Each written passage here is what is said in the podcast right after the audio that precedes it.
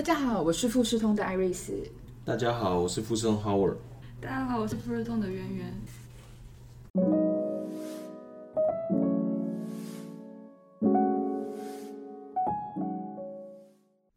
哎，Howard，我们这一次啊，台湾在新冠病毒的防疫真的很成功哎，相较于其他国家，数据人不断的攀升，那我们这次真的做得非常好。但话说如此，我们台湾这次的疫情应该还是对整个社会造成蛮大的影响吧？没错，这次的疫情为台湾医疗体系带来不小的改变。以前民众只要有一些小病痛，就会到医院就诊，这个其实对健保来说是一个不小的负担。但是因为这次疫情爆发的关系，政府特别呼吁没有必要性的疾病不要前往医院。政府跟民众都担心到医院去会有感染的风险。所以就减少就医的次数，这个也改善了长期以来医院过度负担、过度负荷的这样的一个状况。嗯，确实，如何让这个健保资源啊可以更平等、合理的分配是非常重要的一个课题。嗯，那我听说啊，为了让偏乡的老人能够更平等的享用健保，台大云林分院有推动一个阿波罗计划，我们可以请 Howard 帮我们介绍一下吗？OK。呃，阿波罗计划其实最早是由常青食堂的概念发展来的。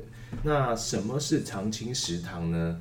就是政府会找一个场域，那召集这些老年人到场域来用餐这样的一个福利。所以这一个计划，阿波罗计划最早是由常青食堂发展而来的。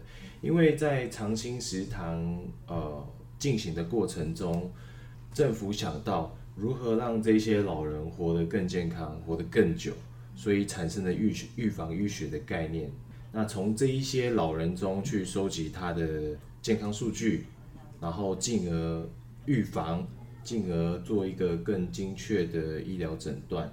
呃，也不能说到呃精确医疗诊断啦，因为其实收集数据就是一些收集这些老人健康。数据只是一些，譬如说血压啦、血脂啦、血糖啦这些简单的健康数据而已，所以还不能提到有关于精确医疗这样的名词。不过确实是可以做到预防医学的这样的概念，譬如说我们可以透过呃血糖啦，或者是其他的一些健康数据来监测老人。老人的营养分、蛋白质足不足够啊？适时的提供给他们，呃，不一样的菜色或是不一样的养分，嘿，来达到呃老人更健康，呃，或者是说预防他们生病的这样的一个想法。嗯，了解。那富士通在这个整个计划中啊，我们扮演了什么样的角色？呃。应该是说台大云林分院当初找了啊工研院来合作。那工研院的目的跟目标就是在协助台湾产业的发展与升级。这个计划就是其中的一一块。好，在整个计划当中，除了 IT 以外，还有其他的计划在进行。我们富士通扮演扮演的角色就是去创造健康医疗平台。这样的角色，在推动整个阿波罗计划过程中啊，是否遇到什么挑战跟困难呢？其实遇到的挑战蛮多，分蛮多种类的。呃，打个比方说，这些老人有时候为什么没有来长青食堂用餐？啊，那当然我们都知道说，可能有一些老人他在用三 C 产品，三 C 手就是在用手机的。等于说频率没有这么高啦，没有这么会使用，那所以其实把老人定期定时找来吃饭这件事情，其实也是一个挑战。那接下来可能在医院单位或政府单位，他们要开始去创建健康医疗平台的时候，也成为一个挑战。所以其实不管是在场域端，怎么样去找老人啊？或者是说，在找了老人之后的健康收集平台这样的 IT 技术，对于整个计划推动，其实都是一一些一个挑战。那因为要做这些事情需要政府的资金，在政府资金补助这一段，也不是说申请就可以呃受到合可，因为我们都知道说每一年的计划很多嘛，那你这些计划要申请的时候，必须要呃我们说重重挑战。哦，重重重重困难，所以其实，在资金上争取也是一个挑战。嗯，了解。那刚刚提到有这么多的一些困难跟挑战哦，那么富士通的话，在哪些部分我们可以提供解决的方案呢？我们刚刚有提到，就是在创建健康数据平台这一部分。呃，但是呢，呃，除了创造平台之外，我们要做什么什么的动作？就是收集数据的动作。呃，在稍早又有提到，我们在收集血压、血糖、血脂，或者是不管是其他的健康数据的时候，这些厂商有很多。那每一个厂商它开发的仪器的状况种类都不同，那程式语言也不一样。这个在变成说，在上传健康数据的过程中，会产生有关于衔接。或者是需要整合的问题。那富士通除了在打造健康平台之外，也协助了工研院或者是云林分院这边，将呃某一些健康医疗数据的设施，能够成功的上传到我们的平台上面来。了解。这个是我们可以，我们有有协助工研院或者是台大云林分院解决的挑战之一。呃，我们刚刚提到预防医学哦，那我们知道日本在这一块呢，一直是走在世界的前端。那不晓得圆圆有没有在这部分一些经验可以跟我们分享？我今天想给大家分享的是日本在齿科方面的一个经验。一般正常的齿科的目标是有一个叫八零二零的目标，就是说八十岁的时候人能保持二十颗自然的牙齿。这是一般的齿科目标，但是日本的这一位呃日籍齿科的熊谷医生，他提出来最新的叫做 CAPE 二十八的新的概念，其实就打破八零二零，达到一个更高的八零二八的概念。八十岁的时候，仍能保持这二十八颗自然的牙齿，奠定健康长寿的关键。在他提出这一新的理念之后，为了达到这个目标，日本富士通以及日本的一些厂商一起合作，构筑了一套系统。它是通过用物联网和云端的技术，能够记录患者每天刷牙的次数与时间，串联牙科诊所的个人的。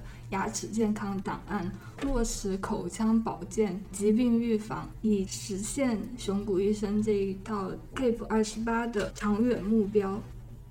刚刚介绍的是日本在齿科医疗方面的一个先进的案例。回到台湾，富士通有跟台湾的工研院在进行一套心脏模拟技术的推进。它其实并不是要取代现在的医生去做诊断，而是说它是一个加速精准医疗的一个工具。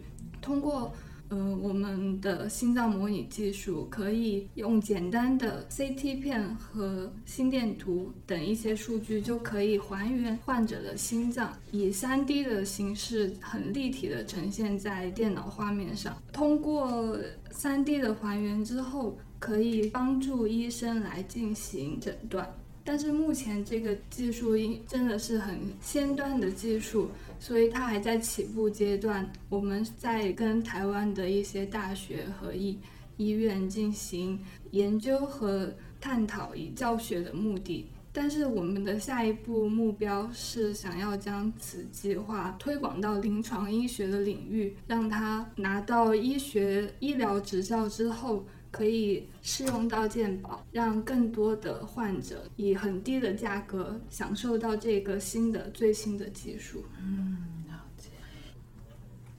啊，那在听起来，在未来这个科技日新月异下，这个医疗的智慧医疗已经成为重要的趋势。那医疗也渐渐的走向个人化、精准化。在未来，富士通还有哪些我们可以努力的方向？嗯。我大致上把人的状态分成三个阶段，一个是健康阶段，一个是你生病的阶段。那在介于生病跟健康中间的这样的状态，我们把它称为亚健康状态。那在过去，其实也比较注重会是在你生病之后这一段的诊断跟治疗方面，但是我们稍早提到的预防医学，其实就会把重点放在亚健康、亚健康这一个状态的监控。那富士通可以做的就是如何让亚健康状态透过一个更简单、更快速的方式来实践。我们提到的健康医疗平台数据的监控就是一个案例。透过在家里、家里或者是跟呃医院诊所做健康数据的结合或是整合。能够更轻易而且不间断的掌控到个人的数据、健康数据，这一段就是在亚健康部分，我们富士通可以呃付诸实现的一个最确切的案例。所以，针对于预防医疗这一段，怎么样走向个人化、更精确化的实施实现？呃，我想这个是未来富士通可以提供给不不仅是在个人或者在社会医疗上，呃，可以做出贡献的地方。嗯，说的很有道理，在亚健康的状态及时预防，就能大幅降低罹患重大疾病的几率。拥有健康的身体，就是享有最大的财富。